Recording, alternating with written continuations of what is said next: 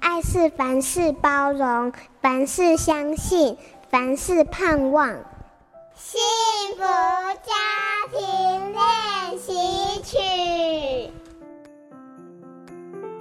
从和马修先生交往开始，他常常会打电话关心我人在哪，不放心让我一个女生在外面逗留。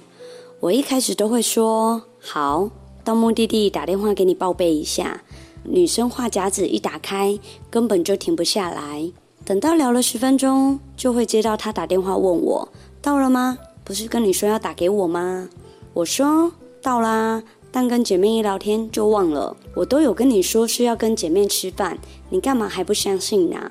他回：我不是不相信，而是想要确保你的安全。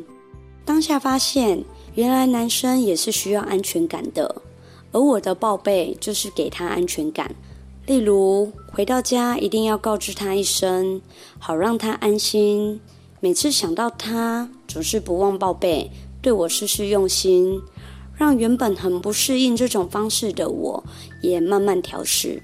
因为他愿意给我安全感，相对的，我也应该给他。我们结婚后，对于安全感的态度依旧保持不变，一直以彼此为重心。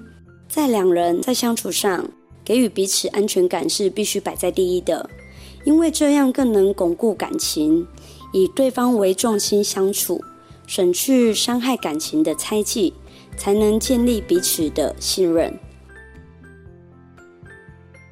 巩固婚姻中的安全感，让心的距离相互靠近。我是作家马修太太。